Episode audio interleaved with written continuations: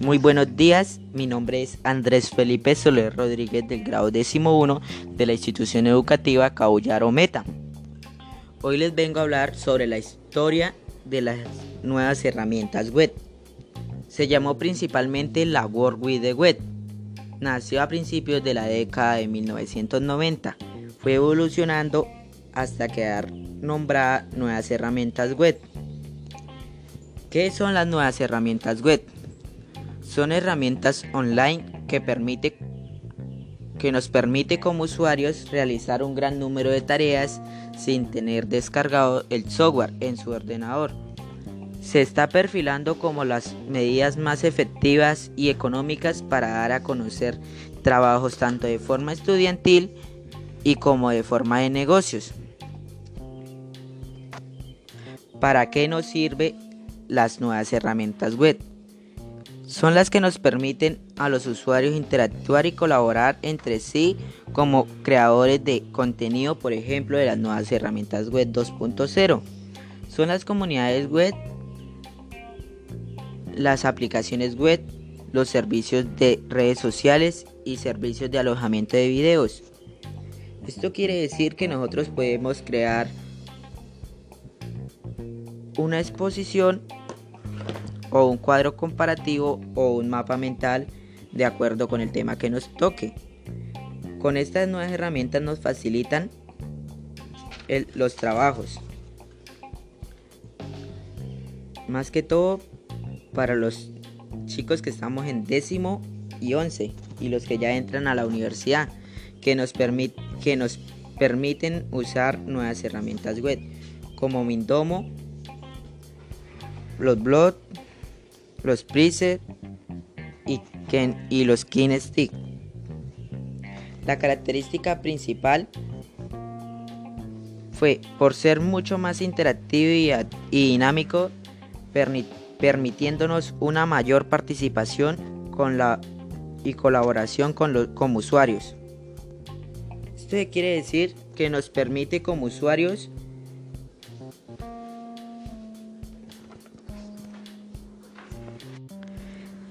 Tipos de herramientas web. Por ejemplo, Mindomo. Mindomo es una aplicación que nos permite hacer mapas conceptuales, mentales y cuadros comparativos. Eh, otra herramienta web, los blogs. Los blogs nos permiten hacer, hacer textos para publicar en cualquier, en cualquier otra aplicación o redes sociales. Otra viñeta, otra herramienta web. La Prezi. Una herramienta para la creación de presentaciones Prezi tiene una variedad de plantillas y presentaciones que puedes personalizar. Es fácil de utilizar y podrás crear una presentación interactiva en poco tiempo. Esto quiere decir que nos permite hacer explicaciones o presentaciones en poco tiempo y bien explicaditas. Kinetic. Una herramienta. ¿Qué es una? Una herramienta para gamificar tu curso. Los estudiantes introducen un, un,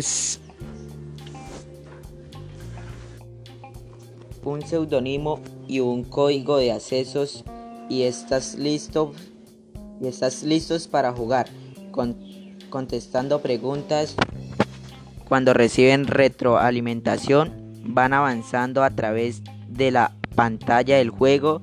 Los estudiantes pueden jugar en una carrera de conocimientos. Al final aparece una tabla con las respuestas correctas. Esto es esta aplicación es parecida como las las pre las como les estaba diciendo es una aplicación parecida como las pruebas IFES.